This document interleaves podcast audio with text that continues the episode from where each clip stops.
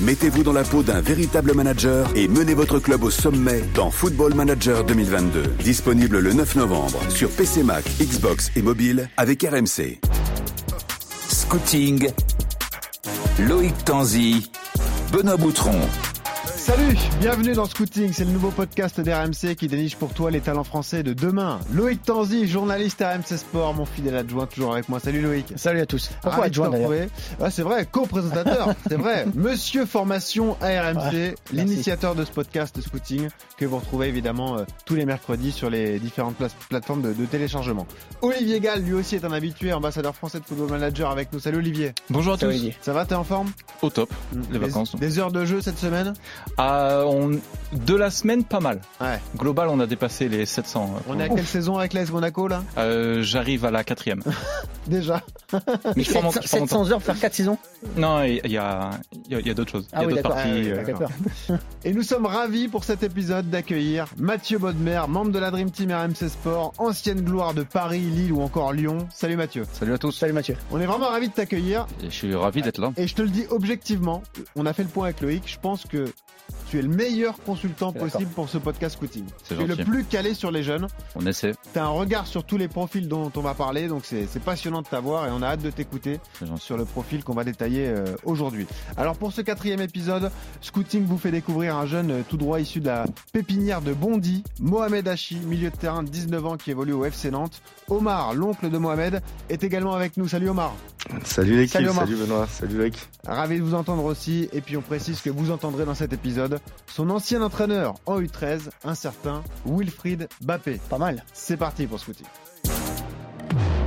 Alors Loïc, euh, tu nous as joué des tours cette semaine. Tu as modifié tes critères de sélection. Explique-nous pourquoi. Tu as voulu changer tout ça. Exactement. D'habitude, on prend des joueurs 2004 ou plus jeunes, nés après le 1er janvier 2004 euh, et qui ont disputé moins de 10 matchs euh, en Ligue 1. On prend chaque semaine l'exemple de Mohamed Ali Chaud à Angers, qui, a, qui est né en 2004 mais qui a plus de 10 matchs en Ligue 1 avec Angers. Donc mhm. on dit qu'on ne fera pas Mohamed Ali Chaud dans, dans ce podcast, mais on a pris Mohamed Hachi qui est un 2002 cette semaine pour, pour parler de, de notre talent, tout simplement parce qu'on a souhaité rebondir dire sur une déclaration euh, d'Antoine Camboiré qui a un petit peu tensé euh, les jeunes et le centre de formation du, FC Nantes. Et on s'est dit, euh, à Nantes, les très jeunes des 2004-2005, ils sont pas encore aux portes de, la Ligue 1. Donc on a pris un joueur un peu plus âgé qui est lui, pour le coup, aux portes de la Ligue 1, qui vient d'arriver en équipe de France U20 pour la première fois qu'il a été sélectionné dans une équipe de France U20, qui est rentré, qui a marqué un but avec cette équipe de France lors du euh, dernier euh, rassemblement. Et c'est pour ça qu'on sort un petit peu de nos règles cette semaine. C'est une exception.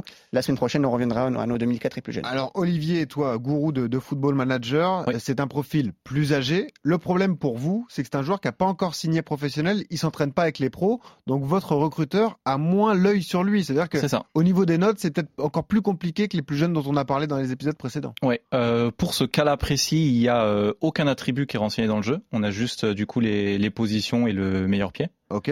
Pied gauche, euh, hein, vous l'avez que c'est un pied gauche quand même. Euh, il me semble. Je j'ai ah bah, pas, pas, vérifié. Il faut pas se tromper. il a 20 en général, principal et 8 dans le, 8 dans le mauvais pied. Ouais, ouais. Donc vous savez qu'il est gaucher et c'est vrai que c'est un peu dur pour l'instant pour pour ouais, établir les notes. Euh, Mathieu, c'est un joueur que tu as déjà observé, que tu connais? Ouais Oui, j'ai eu l'occasion de le voir un petit peu euh, avec la réserve du, du FC Nantes. Mmh. Euh, voilà, c'est un profil euh, vraiment intéressant. Comme l'a dit Loïc, je pense que c'est celui qui est qui se rapproche le plus actuellement de, de l'équipe première, même s'il est un peu plus âgé que, que les joueurs que vous avez. Oui, j'ai enlevé ceux qui sont en pro déjà, les Quentin Merlin. Oui, tout à fait. parce ils, ont, ils, ont, ils ont déjà joué, ils sont déjà dans. Il a joué au parc d'ailleurs la semaine dernière. Quentin, Merlin. Il, été plutôt intéressant dans un poste qui n'est pas le, le, sien de base, qui joue d'habitude joue un peu plus haut, mais là, il a un très bon pied gauche. Alors messieurs, on va accueillir David Filippo. David, c'est notre correspondant RMC Sport à Nantes. Il a toutes les infos autour du FC Nantes. Salut David.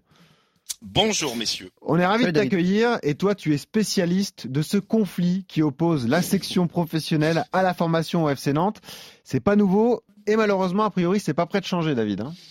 Oui, en plus, je suis un peu à l'origine, pour être franc, parce que ah, c'est moi qui, pose, qui, pose, la question à Antoine Camboiré. Camboiré venait de, de, citer les remplaçants Koulibaly, Coco, Aymon, Jebels, Traoré. Et c'est là que je lui dis, mais Antoine, vous n'avez pas euh, cité les jeunes euh, comme Merlin, comme Manvélian. Et c'est là, je lui dis, est-ce qu'ils sont loin du haut niveau? Et là, il me dit, oui, effectivement, euh, ils sont plutôt loin du haut niveau. Il y a une vraie différence entre eux et les, et, et les, et les Coco, Koulibaly. Le recrutement d'éléments extérieurs et les recrutements, le recrutement est meilleur. donc il y a un écart terrible, même il a dit à un moment, il y a un écart terrible entre ces joueurs et les jeunes de la formation. Des déclarations qui ont vraiment fait beaucoup réagir en interne, les formateurs évidemment, mais également la, direction, la Franquita et Valdemar Kita, le président du, du, FC Nantes. Il faut savoir juste à Nantes, euh, entre Camboiré et la formation, il n'y a aucun lien direct. C'est Yves Bertucci, l'adjoint, qui sert de lien entre Camboiré et les formateurs. Hein. Il n'y a pas de, ils ne discutent quasiment pas entre eux. Quand on connaît l'importance euh, de la formation à, Nantes, ça fait ah partie de l'ADN du club. Bah. Ces déclarations ont évidemment fait énormément causer. Et Comboiré pourrait en dire quelque chose, lui qui est formé au FC Nantes. Hein. donc c'est quand même terrible de voir un entraîneur pareil ne pas euh, pousser dans ce sens-là. Euh. et on précise d'ailleurs, David, faisons-le en toute franchise. les formateurs étaient prêts à venir nous parler, on leur a interdit hein. à Nantes. Oui, effectivement. Ouais, le club, leur euh, ouais, je, je, les ai eu au téléphone hein, pour avoir quelques éléments sur, sur Mohamed Hachi. Le club n'a pas souhaité, la direction n'a pas souhaité qu'ils viennent s'exprimer dans ce dans ce podcast. Ça en dit long sur euh, voilà l'ambiance quand même en interne sur ce sujet. En revanche, toi, tu as pu discuter avec eux. Est-ce que tu peux nous détailler le profil de, de Mohamed Hachi avant d'accueillir euh, son oncle? Et dis-nous ce qu'on en pense quand même en interne. Est-ce qu'on estime qu'il a un avenir au FC Nantes? Alors il fait partie de cette génération 2002 championne de France en 2019 avec les, les U17 du FC Nantes dans cette génération. Vous en avez parlé, Manvélian ou encore Merlin qu'on a entreaperçu au parc euh, samedi. Revenons donc à Achis, ce milieu de terrain plutôt 10 quand il était très jeune, est né à Bondy, il a débuté le foot à l'âge de 6 ans, il est, il est entraîné, on, en a parlé par Wilfried euh, Bappé, euh, de, débutant à U13, puis il est repéré par le FC Nantes lors d'un stage de recrutement à la Genelière. Il arrive donc en 2016 à Nantes, il a 14 ans, et assez vite, malheureusement, il est freiné par une grave euh, blessure au tibia, il mettra plusieurs longs mois à revenir, avant de devenir, j'en ai parlé avant, champion de France des, des U10, avec les U17 du, du FC Nantes. C'est un peu, c'est ce qu'on dit en interne, c'est un Imran Louza, milieu relayeur 6-8 avec plus de peps. Là, je cite un peu les formateurs plus de, de Cannes, voilà, qui est à Watford. C'est comme Louza aussi un très très bon pied gauche. Euh, Loïc en a parlé, il a marqué euh, pour son premier match avec les U20 sur un, coup franc, donc très bon sur coup de pied arrêté. Et cette saison, il a intégré quand même hein, trois fois euh, le, groupe pro pour des séances d'entraînement. C'est un élément essentiel de l'équipe de National 2 de Stéphane Ziani, buteur, passeur décisif. Hachi, moi les, les formateurs me le disent, il est en train de prendre une nouvelle dimension à tel point qu'il a été appelé, on l'a dit, avec l'équipe U20 de, Bernard Diomède, euh, mi-novembre, première sélection, premier match, et donc premier but en bleu sur ah un, coup franc magistral. Euh, attention, sous les yeux, à Clairefontaine, sous les yeux de Didier Deschamps, euh, je peux vous le dire, il l'a repéré. Il a demandé à Bernard Diomède qui était ce joueur. Mohamed Hachi, Didier Deschamps, c'est véridique. Et dans quelques heures, dans quelques jours, il pourrait signer, il devrait même signer son premier contrat ah. pro avec le FC Nantes. Et en plus, il y, a des infos. Parfois, ça. De bonnes infos. Bravo, euh, David. Ouais, t'as bossé sur le dossier. Et alors, pour être totalement franc avec vous, j'en parlais donc avant d'enregistrer avec euh, Mathieu. Je lui disais, est-ce que tu connais Mohamed, son profil et tout? Il me dit, pour moi, c'est un loser. C'est exactement ce que tu m'as dit, euh, Mathieu. Oui, bah, après, ceux qui regardent un peu le foot, quand tu vois les, les, images, il y a beaucoup de, de similitudes quand même dans la gestuelle exactement, le pied gauche, la façon d'éliminer, la façon de frapper les coups francs. Mm. Voilà, c'est, on va dire, le successeur de, de Louza à Nantes en espérant qu'il ait au moins le même début de carrière que, ah lui dans ce club. Ah, c'est quand même une référence. Et Louza qui est fait international espoir français on va partir à Watford et qui joue aujourd'hui avec le Maroc. C'est vrai, marocain. Effectivement. il était très bon à la trêve. Parlons-en avec euh, Omar, donc, qui est l'oncle de Mohamed et qui est en direct avec nous. Omar, merci beaucoup d'être là. Euh, on le précise, On, on va prendre l'histoire par le début. Mohamed n'a connu que deux clubs dans sa toute jeune carrière le FC Nantes, donc son club professionnel, et surtout Bondy, voilà la pépinière de talent, évidemment le club des Bappé. Il a d'ailleurs été entraîné des années par Wilfried euh, Omar. Oui, exactement, oui, c'est ça. Il va, euh, tout d'abord, il a, il a commencé à l'AS Bondy, à l'âge de à peu près 6 euh, ans. Il a toujours, il a toujours joué à l'AS Bondy avant de, avant de décoller au FC Nantes. comme vous le savez, vous le savez depuis le départ, ouais, il a toujours été entraîné par Wilfried Mbappé. Euh, après, après, après d'être euh, repéré par le FC Nantes. Du coup, euh, du coup, il a toujours joué au même poste. Il a toujours, il toujours été meneur de jeu ou mm, plus ou moins relayeur entre guillemets. Et il a toujours aimé ça. Il a toujours adoré le football depuis qu'il depuis est plus jeune. Et voilà. Et eh bien justement, Loïc Tanzi a rencontré Wilfried Bappé pour évoquer sa relation avec Mohamed Hachi. Écoutez Wilfried qui nous parle de, de, la rencontre donc entre la famille Bappé et le joueur. Momo, il est venu chez nous en débutant, par l'intermédiaire de sa mère, je pense. Et bah, dès là, on a vu toutes ses qualités déjà tout petit, euh, techniquement assez à l'aise. Donc euh, quelques mois ensuite, on l'a surclassé. Et euh, donc moi, je l'avais euh, bah, dans mon groupe. Et Omar, est-ce que vous pouvez nous expliquer le, le, le lien que vous avez avec, euh, alors vous êtes son oncle, mais le lien que vous avez avec, euh, avec Mohamed, parce que euh, dans tout ce qu'on voit sur Mohamed, dans les interviews qu'il a données jusqu'à maintenant, à chaque fois on a l'impression que vous êtes quelqu'un de très important pour lui. Même. Très, très oui, important même. Oui, oui c'est exactement ça en fait. C'est comme, je suis plus que son oncle, c'est comme si c'était mon petit frère, vu qu'on a été, on a été très, très, on est très, très proches. on est très, fami on est très famille, on est très très famille, on est, on vivait dans le même, dans, dans le même toit, on va dire. Donc euh, ouais, Mohamed, c'est comme, on va dire, c'est comme mon petit frère. Je le considère comme mon petit frère aujourd'hui, ou bien, bien avant. Est-ce que vous pouvez nous parler de l'aspect familial de ce club de Bondy? Euh, C'est vrai que Kylian Mbappé, il fait souvent référence. Dès qu'il peut, il fait une, une œuvre caritative euh, en faveur de, ce club. Son père a été longtemps dirigeant. C'est une vraie famille, Bondy. Bondy, c'est un club du 93, mais euh, vous vous êtes senti très bien jusqu'à ce que effectivement les, les sirènes du professionnalisme arrivent? C'est vrai, c'est vrai que c'est une, une, une, ville qui est très très familiale, tout le monde se connaît. À Bondy, il y a beaucoup, il y a beaucoup de très bons, très bons, très bons formateurs et beaucoup, beaucoup de, beaucoup de joueurs, comme à peu près dans tout le, tout le 93 et toute l'île de France. C'est vrai que Bondy, ça ressort beaucoup, bah, on va dire, euh, grâce à Kylian Mbappé, qui, euh, qui représente bien la ville de Bondy, mmh. et d'ailleurs plein d'autres joueurs qui, euh, qui, qui, qui, le suivent, quoi, qui, euh, qui arrivent ou qui, euh, qui sont aussi euh, dans la lumière, comme, comme Saliba, il connaît mm. et, plein d'autres. Mais à Bondy, c'est vrai que voilà, on est une fois qu'il y a un joueur qui, qui joue pour la ville, on est vite vite vite au courant. Donc tout le monde est au courant dès qu'il y a un crack ou un joueur qui est qui sort, qui est plus fort que qui est plus fort un peu que tout que tout le monde quoi. Donc on le voit directement quoi. Omar, on voulait parler aussi avec vous d'un aspect dont on parle pas beaucoup jusqu'à maintenant dans ce podcast, euh, podcast pardon, sur les sur les jeunes joueurs, c'est la blessure. Là pour le coup, Mohamed a eu une blessure euh, très jeune au tibia. Il n'a pas joué pendant pendant plusieurs mois. Est-ce que vous, pouvez nous raconter comment ça se passe dans ces moments-là quand on, on est à côté d'un jeune joueur comme ça qui a une grave blessure? Euh, Est-ce qu'il y a des moments où, où le jeune se dit c'est fini, ma carrière est terminée? Oui, c'est franchement c'était quelque chose de très compliqué. C'était un match, euh, je me souviens, c'était au mois de en 2018, je crois, contre un match contre Angers où euh, plaque son, son tibia, il, il se retrouve euh, limite en deux quoi. Fracture du plateau tibial, hein. c'est l'intitulé de la blessure, la jambe qui a triplé de volume, hein, je crois. Qui, a, ouais, qui, avait, qui avait triplé de volume, on a eu peur directement, bah, ah oui.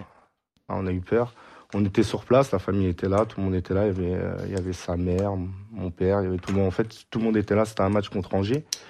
Et du coup, dès qu'on a vu ça, on était, on était choqués, quoi. Eh oui, et d'autant plus, Mathieu, toi, tu as connu effectivement, as eu, euh, bah, toi, tu étais aussi un espoir du foot, c'est un bon exemple parce que tu étais demandé par de nombreux clubs très jeunes.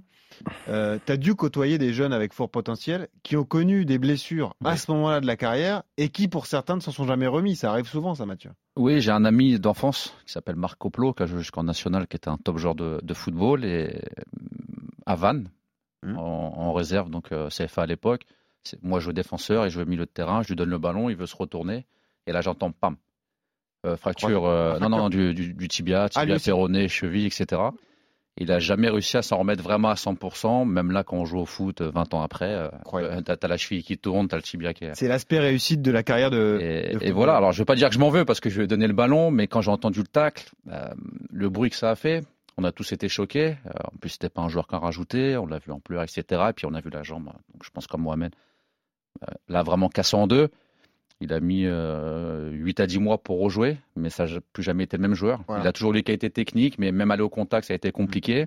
Donc il a fait une carrière honorable jusque nationale, et, notamment, mais c'est un joueur qui aurait dû jouer au-dessus, normalement, potentiellement. Alors, euh, forcément, ça, ça, forge un caractère, ça donne une personnalité euh, aux joueurs.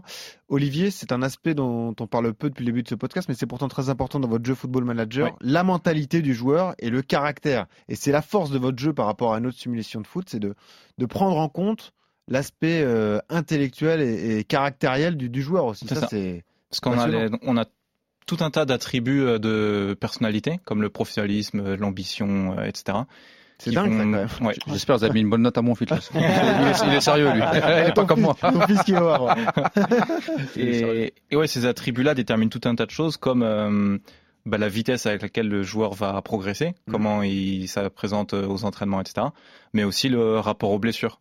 Euh, on sait qu'il y a certains joueurs qui euh, ont un blocage mental après de très grosses blessures et juste se retrouvent incapables. Euh, j'avais l'exemple, je crois que c'est Owen qui faisait la réflexion, eh oui. qu'après sa blessure, il a plus jamais été capable de sprinter euh, vraiment. Il avait toujours ce blocage mental du euh, dès qu'il commençait à accélérer, je vais me recasser, et il était bloqué là-dessus.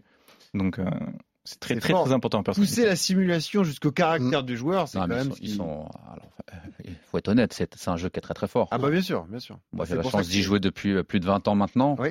Alors d'ailleurs, on t'a prévu une petite surprise. On a fait un récap de tes notes. On t'en parlera tout à ah l'heure. Ah ouais? Je sais pas si c'est Jojo. on t'en parlera mais, même à l'époque, pour, dire, moi j'ai commencé au début des années 2000. Euh, avant que Carlos Tevez arrive, euh, El Niño Torres, etc. Tu les connaissais déjà Je les prenais déjà. Oui, je les prenais, mais c'était déjà des cracks du jeu. Et quand tu vois la carrière derrière, c'est là où tu dis ils sont bons. Dans, mais dans Olivier pourrait te raconter, mais il euh, y en a à qui ça sert, il y en a à qui c'est pour qui ça dessert la carrière. Il y a un joueur comme Neil Mopé, notamment. En veut à Football Manager. Ah oui, mais pourtant, il fait une belle carrière maintenant. Bah ouais, mais bon. Maintenant, oui, mais la pression au début trop de pression.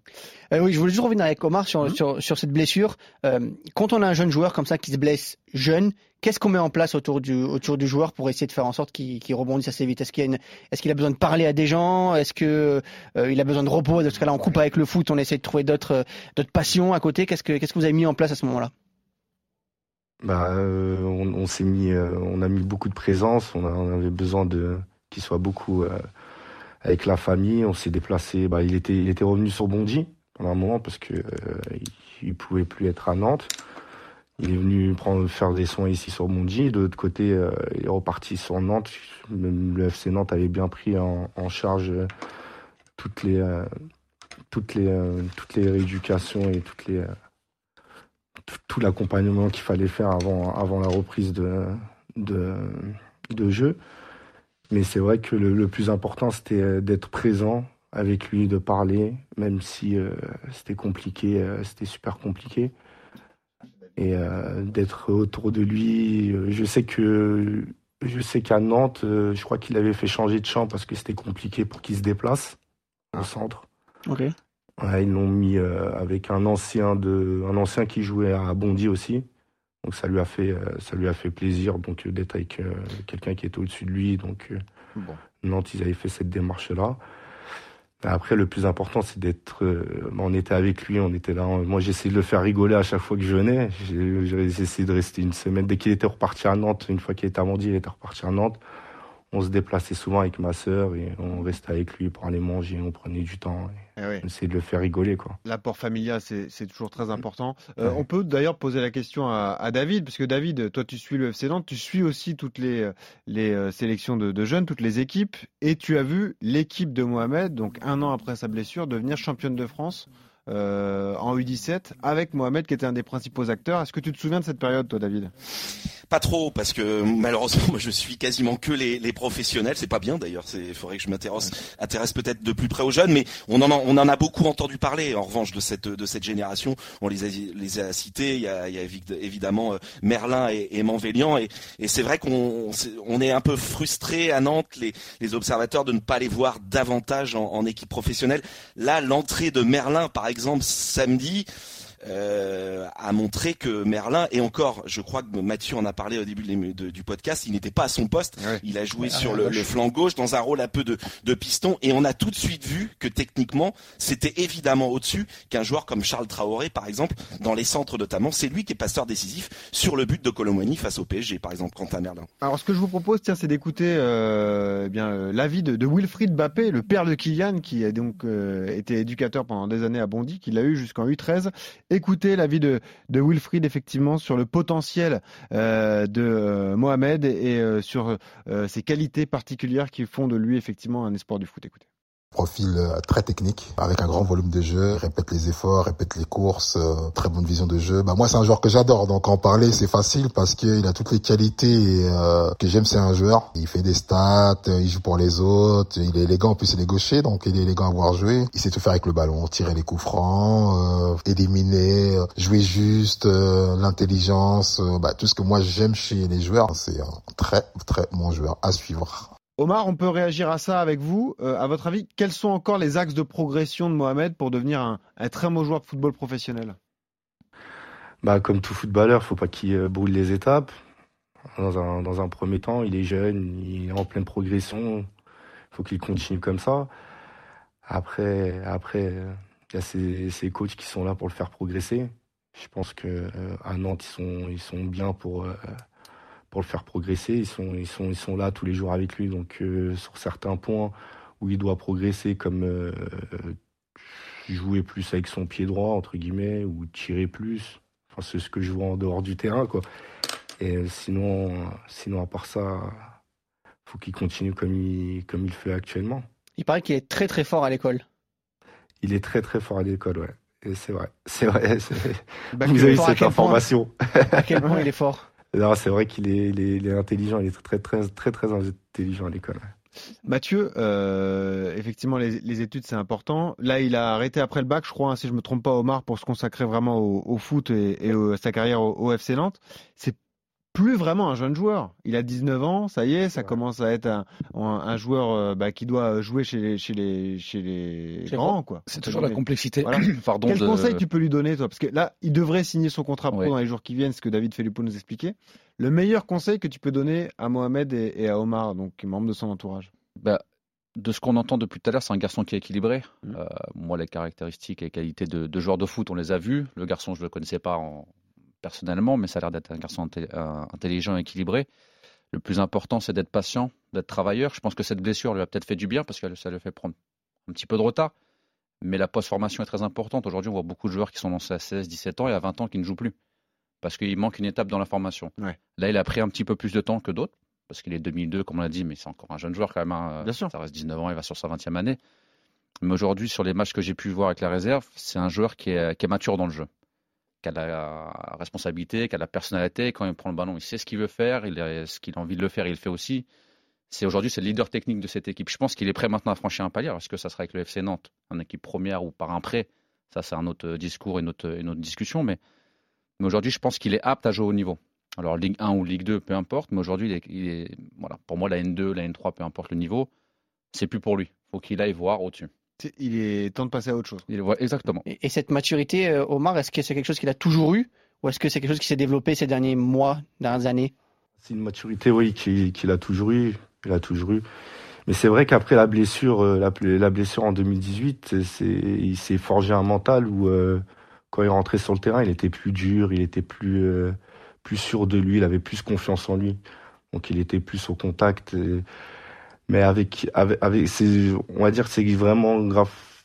Même s'il a pris du retard, c'est, c'est pour moi, c'est pas, c'est, pas du retard qu'il a pris. S'il a acquis, il a acquis des choses où, voilà, à 19 ans, il est encore jeune, euh, donc euh, pour moi, il est pas, il est pas du tout en retard. C'est quoi votre état d'esprit à vous, membres de son entourage? C'est de le laisser grandir, s'épanouir, espérer qu'il signe son contrat pro, du coup, qu'il s'entraîne avec les professionnels et le laisser mûrir en National 2, ou déjà envisager un prêt dans un club d'un niveau inférieur, Ligue 2 ou National?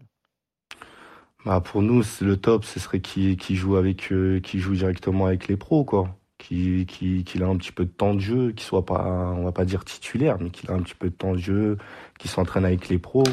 D'ailleurs, c'est ce qu'il fait là depuis, euh, bah, ça fait euh, quelques semaines. Il s'est entraîné, même cette semaine, il s'est entraîné aussi avec les pros. Voilà, c'est étape par étape. On n'est pas pressé, mais euh, on n'est pas du tout pressé. Donc, faut, faut juste bien l'accompagner dans, dans cette étape-là, la plus, la, plus, la plus importante. Quoi, parce que nous, on parle beaucoup de, très jeunes joueurs, 2004 hein, ou, encore plus jeunes, mais c'est vrai qu'aujourd'hui, les joueurs avec leçon tardive, il y en a beaucoup. Euh, à Nantes, Colomboigny, par exemple, est passé par un prêt en, national. À Boulogne. À Boulogne, exactement. Et ensuite, il a explosé avec le, FC Nantes en Ligue 1. Donc, même à 20 ans, 21 ans, mm. euh, on peut exploser. Mais Omar, quand on entend euh, le, coach quand même de l'équipe première, parler comme ça du centre de formation, on s'interroge forcément ou on se dit non, en fait, il, ne parle pas de Mohamed, il parle plus d'un constat plus, plus global? Ça fait peur, c'est vrai que ça fait peur, mais je pense que c'était pour, pour moi, après c'est mon avis personnel, je pense que c'était pour les piquer. Enfin, c'était pour les il parle en général de l'équipe réserve. Donc à partir de là, c'est à Mohamed de bosser, il sait ce qu'il doit faire sur le terrain. Et voilà, après la loi du terrain, elle, ment jamais. Hein. Il, monte, il monte déjà un peu avec les professionnels? Il s'entraîne déjà un peu avec eux? Oui, il s'est entraîné, il s'est entraîné encore, euh, il encore aujourd'hui. Il monte, il monte avec le monde professionnel. Ah oui, d'accord, aujourd'hui. Olivier, donc on en parle depuis tout à l'heure de, ce joueur. Tu voulais rajouter quelque chose Oui, je voulais rebondir sur ce que disait euh, Mathieu par mmh. rapport au besoin d'évoluer à un, autre niveau que la N2 ou N3. On a ça aussi dans, dans le jeu où les joueurs ont un besoin d'être un, de jouer à un niveau compétitif pour pour évoluer. Et par exemple, garder des jeunes, parfois il y en a qui sont très précoces et qui ont besoin du coup d'être prêtés dans une Ligue 2 ou voire une Ligue 1. Sinon, ça génère une frustration. Pas forcément une frustration, mais ils vont ils vont moins progresser. Voilà, ils vont pas. pour qu'ils puissent continuer leur progression, il faut les envoyer dans un niveau plus compétitif. Et comment tu fais avec un profil aléatoire comme euh, Mohamed? C'est-à-dire que, imaginons toi et moi, on fait une partie avec le FC Nantes, chacun de notre côté. Euh, est-ce que chez toi il peut être très bon et chez moi moyen? Euh, alors, dans la base de données, pour son cas précis, il a un niveau fixe à 86 ou 89, je crois. Donc, euh, il va avoir un profil différent systématiquement, mais il aura un niveau similaire dans, toutes les parties de départ, de toute façon. Ok. Juste une question pour euh, Mathieu. On parlait justement de l'éclosion tardive des joueurs. toi qui es dans le milieu, fils qui joue au Havre, euh, qu'est-ce qu'on doit faire quand on a un club comme l'FC Nantes, par exemple, avec Mohamed, euh, quand on sait que peut-être qu'il n'est pas prêt pour jouer en Ligue 1 tout de suite, mais on sait qu'il a le potentiel pour, euh, pour arriver au plus tard? C'est la difficulté, pour en parler souvent, même avec les directeurs sportifs ou les directeurs de centre, dans, beaucoup de clubs, il y a une politique différente selon les clubs. T'en as qui préfèrent les garder en réserve, t'en as qui préfèrent les prêter. Après, des fois, la famille n'accepte pas, des fois, les joueurs n'acceptent pas. Quand tu es dans un gros club style PSG, Lyon, Monaco, en général, les joueurs ne veulent pas être prêtés en Ligue 2 au national, ils pensent que c'est une régression. Il préfère rester avec les réserves ou les U19. C'est lié au statut du club Je pense. Hmm. Je pense. Même si pour moi, je pense que c'est mauvaise chose. Hmm. l'a dit tout à l'heure Colomani, mais c'est n'est pas le seul. Euh, mais regarde Monaco, par exemple, Diop, qui a été à Sochaux, je pense que c'est une top décision. Mais regarde Kalimundo à Lens. Mais il joue. Il, a, il à Lens. mais il joue. Oui, c'est un niveau plus Diop, ça a été un demi-échec à Sochaux. Hmm. Ce que je veux dire, c'est que quand tu as un club de Ligue 1 dit intermédiaire moyen, tu as moins de, réticence à aller dans un club de Ligue 2. Hmm. Quand tu es dans un top club, tu veux toujours t'imposer. Et puis après, il y a une, condition qui est un peu particulière dans ces clubs-là, c'est le salaire. Et souvent déjà assez important chez les jeunes joueurs hmm. qui signent un premier contrat pro. Et même pour un club de Ligue 2 national, c'est inaccessible pour beaucoup. Alors, bah, tiens, justement, euh, dernière question pour vous, Omar, avant de vous libérer. Euh, David nous disait effectivement qu'il devrait signer son contrat pro. Ça veut dire que les négos avec l'entourage sont terminés Ça veut dire qu'il n'y a plus qu'à poser la signature? C'est en cours, c'est en cours. D'accord. Est-ce que vous voulez passer un coup de fil à Mathieu après le podcast Après, si je peux me permettre, le plus important de négociation, c'est mon avis, hein, c'est le projet sportif. C'est exactement ça. Avant l'argent. Ouais. Et aujourd'hui, tout le monde, bah, une grande majorité, après c'est lié au, rang social aussi, des fois il y a des sommes qu'on ne peut pas refuser, c'est compliqué de dire non, c'est une certitude, ça on le sait tous. Mais avant tout, surtout à cet âge-là, il faut jouer. Le plus important, c'est exactement ça. C'est plus par rapport au projet sportif que, l'argent. Dernière chose Je suis d'accord avec toi, euh, Mathieu. Avec vous, Omar, et avec, euh, et avec David Filippo, euh, on est d'accord. À partir du moment où il signe son contrat professionnel, il s'entraîne la semaine avec les professionnels. Pas obligé. En espérant. Ah, même ça, c'est pas obligé. Ah, bah non, t'es pas obligé. Tu peux être professionnel et t'entraîner avec l'équipe. C'est pas obligé. Ah, bah non, non, mais t'as le problème aujourd'hui dans beaucoup de clubs où t'as 40, 50 contrats pro. Et t'en as qui sont encore en U17 ou U19, ils ont même pas joué avec les seniors. Oui, mais quand t'es plus jeune, je comprends, mais quand t'as déjà 19 ans, t'as atteint la majorité. Tu vois? Logiquement, oui, mais après, vu les, euh, relations que tu as aujourd'hui entre l'assaut et l'équipe première, je suis pas sûr. Et justement, il y en a un qui le connaît bien, Mohamed Hachi, c'est donc Wilfried Bappé, vous l'avez entendu auparavant, ça a été son éducateur à, à Bondy. Wilfried, qui lui n'est pas inquiet pour l'avenir de, de Mohamed à Nantes, il pense que quoi qu'il arrive, vu les qualités de Mohamed, ça finira par matcher beaucoup beaucoup de qualité et j'espère que au très haut niveau ça va se voir. Mais bon je ne suis pas inquiet parce que il est dans un bon club euh, formateur et que il est entouré aussi euh, d'un coach que je connais assez bien qui est Antoine Comboiré. Et je pense que quand il va commencer à montrer ce qu'il sait faire à Antoine ben, les deux ça ne peut que matcher. Et je lui souhaite ben, que du bonheur et je suis pas inquiet parce qu'il a la personnalité pour et il a surtout les qualités et le talent. David, qui décide à Nantes de le faire signer alors? Ah bah c'est la direction, c'est la direction avec euh, avec. Euh, alors là, je sais pas si Antoine Camboiré a, a, son vraiment son mot à dire puisqu'il le connaît très très peu. Hein. Donc c'est plutôt la direction avec la formation. Mais pour répondre à, la question que tu posais, euh, Benoît, la, la, bonne nouvelle pour ces jeunes, j'ai sans doute pas pas bien répondu à ta question sur la génération 2002. Il y en a trois autres qui vont normalement signer pro. C'est l'OM Doucet, Robin Voisine et un joueur qui s'appelle Afama, un attaquant, avec donc Mohamed Hachi. Mais la bonne nouvelle pour ces joueurs, c'est en fin de saison, il y a euh, plus d'une dizaine de joueurs en fin de contrat et, des joueurs qui, ne devraient sans doute pas être prolongés. Hein, on parle de, Fabio, de Wagué, de Aymon, de Cyprien, de Koulibaly, de, de Rolly Pereira, de Jean-Kévin Augustin. Des, joueurs qui, voilà, des joueurs qui normalement ne devraient pas être gardés, à part peut-être pas loin en fin de contrat, qui devraient lui prolonger, et encore c'est à voir. Donc ça veut dire qu'il va y avoir de la place, et un proche de la direction m'a dit hier, c'est aussi l'intérêt l'été prochain de faire de la place pour ces jeunes. Donc c'est plutôt une bonne nouvelle peut-être pour les, les, les, jeunes de la génération 2002. Et David, Mohamed. Exactement. On espère que Mohamed pourra euh, bien tirer son épingle du jeu et, et, trouver une place dans cet effectif. Merci David d'avoir été avec nous. Merci à Omar également d'avoir été là. Merci, à, Omar. On vous souhaite le meilleur pour la suite. Évidemment, euh, on précise que vous avez découvert donc Mohamed Hachi avec nous. On espère qu'il va confirmer au plus haut niveau et vous vous souviendrez que vous l'avez découvert dans Scouting euh, évidemment. Merci à vous messieurs. Mathieu, merci. C'était top pour une première. Tu vas pas t'échapper comme ça. J'ai demandé quand même. On veut toutes les semaines maintenant. De nous, euh, ouais, déjà, t'es avec nous toutes les semaines maintenant. Ouais, y a pas de souci. Ah, pas de problème. Ça, c'est excellent. Olivier, t'as retrouvé les notes de Mathieu. Oui. Bon, on a pris un peu son prime hein, quand il était à Paris, époque 2011, époque euh, avant. l'année 2011-2012. Voilà, donc belle saison, quoi. Peut-être le mieux, c'était en 2000 quand j'étais jeune. C'est quand t'as un potentiel, on croit. Ah, c'est vrai, quand t'étais numéro 10 à Lille. C'était il y a longtemps. Alors, les notes de Mathieu à l'époque au PSG Les points forts, c'est euh, équilibre puissance à 17 on a aussi euh, collectif, technique, ah passe qui sont à 16. Ah ouais. euh, anticipation 15, courage 15, créativité 15, Et globalement très très complet comme milieu. Parce qu'à peu près... le ballon ça allait. Voilà. Oui oui ça va. J'ai pas entendu la vitesse, j'ai pas entendu l'accélération. Le reste ah. ça plus. Faut pas parler du physique. C'est en dessous de la moyenne accélération. Mais globalement tous les attributs sont ouais, entre entre 11 et 15 donc profil très complet. Est-ce que tu as le poids de forme de l'époque? Euh... Je te le donne, moi c'est 90 mon. Et voilà, c'est ça en plus. 1m90, 91 kg. Et, voilà, ah ouais, euh, et pour un, la modique somme de 46 euh, 000 euros par semaine. Ah bah ça, ah, tu Mais où ça à Paris. À Paris. C'est la saison de la signature mais c'est les salaires à moins à moins les... en fait les, les salaires dans FM ils sont calculés sur un algorithme par rapport au niveau etc bon. Il faut avoir euh, un peu euh, en hausse l'algorithme. J'étais sur, surpayé en fait. Ouais, c'est ça. bon merci en tout cas Olivier d'avoir été avec nous. merci Mathieu c'était un plaisir de vous avoir tous les deux. Merci mon petit Loïc. Avec plaisir. Et évidemment on se retrouve dès la semaine prochaine pour découvrir un, un nouveau talent de demain. Salut à tous Mettez-vous dans la peau d'un véritable manager et menez votre club au sommet dans Football Manager 2022. Disponible le 9 novembre sur PC Mac, Xbox et mobile avec RMC.